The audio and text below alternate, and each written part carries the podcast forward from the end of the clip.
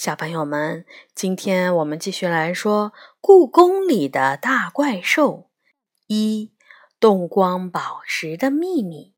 这本书是由中国大百科全书出版社出版，常怡来写的。今天我们来说第一章《怪兽们的聚会》。梨花跑到哪里去了呢？我一手拿着猫罐头。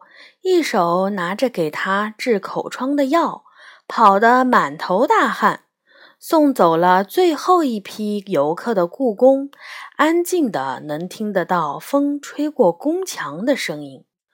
这太奇怪了，梨花是绝不会错过吃晚饭的时间的。通常情况下，距离晚饭还有一个小时的时候，他就一边舔着爪子。一边蹲在饭盆前等了，梨花，梨花，我着急地呼喊着它。喵！我听到了有点儿含混不清的叫声，就在太和门后面不远的地方。这是梨花的声音。故宫里的猫只有它长了口疮，会发出这种声音。我迫不及待地跑过太和门，空旷的广场上却连只猫的影子都没有发现。喵！那声音好像还要更往前一些。我向着太和殿跑去。天色渐渐暗了下来，太阳躲到了远远的西山后，云彩失去了金边。可就在这个时候，突然，有什么东西在我眼前一闪而过。定睛一看，一只小小的蓝色的宝石耳环飘然落到了昏暗的太和殿前的石阶上，仿佛是从金色的宫殿屋顶上滚下来的一滴露珠。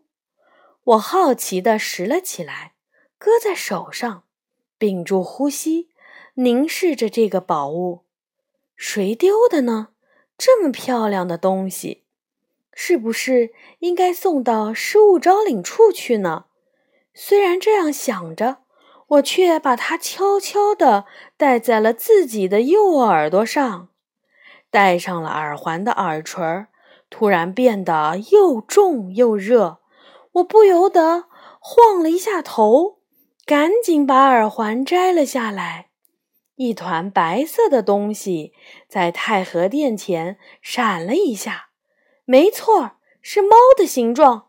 我把耳环装进衣服兜里，赶紧追了过去。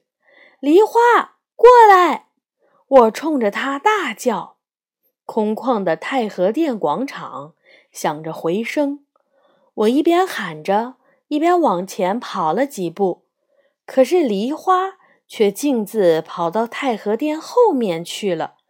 这只调皮的野猫，等我抓住它，一定要好好教训它一下。我脚步不停地追了过去。刚刚绕过太和殿，我我就看见黑暗的中和殿里蹙的一亮，宫殿里有人。我停住脚步，没有安装电灯的中和殿里。此时正透出不可思议的白色亮光，那亮光是月光还是蜡烛发出的微光呢？这反常的亮光一点儿都不让人害怕，相反，我的心中竟然充满了一股闯入了未知世界的喜悦。这种心情就像去年夏天第一次去迪士尼乐园时一样。我满怀激动地冲下太和殿的台阶，朝那片不可思议的亮光奔去。透过宫殿的玻璃窗，我看见七八个大怪兽正围坐在地板上，它们的身上都散发着耀眼的白光。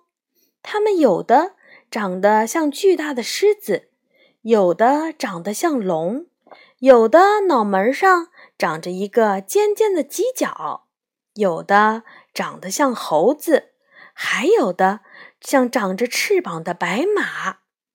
我沐浴着月光，站在高大的宫门前，怎么也不肯相信这是真的。更让我感到纳闷的是，这些怪兽为什么看着有点眼熟呢？黑暗的天空中有一颗星星闪烁了一下，就在这一刹那间，我突然灵光一闪：这些怪兽不正和太和殿屋檐上的琉璃瓦做的吉兽们一模一样吗？记得那年太和殿大修的时候，还是妈妈帮着叔叔们一起把它们从屋檐上拆下来的。因为这些吉兽做的太漂亮了，所以每一个我都仔细的看过，他们的模样我是绝对不会弄错的。狮子、天马、海马、霞鱼。酸泥、蟹豸、斗牛、行石，只是少了龙和凤，还有领头的仙人。突然，那个叫斗牛的怪兽扭过头来看向我这个方向，它长得真像动画片里的龙，不过个头不大，头上长的是水牛的角，而不是龙角。它眼神冷冷的，也没有龙那么威严，但是仍然把我吓了一大跳。我不自觉往后退了几步。他发现我了吗？梨花，怎么是你？斗牛满脸不高兴地说：“梨花。”我环顾左右，果然，白色的光线中，一只白猫不慌不忙地走向怪兽们。是我呀，各位。好久不见，喵！梨花口齿不清地和怪兽们打着招呼。天啊！我吃惊地捂住了嘴。我居然可以听懂怪兽和梨花的对话了。明明在昨天，梨花的叫声在我听来还只是喵喵的猫叫而已。你嘴上的伤还没好吗？天马不太客气地看着梨花。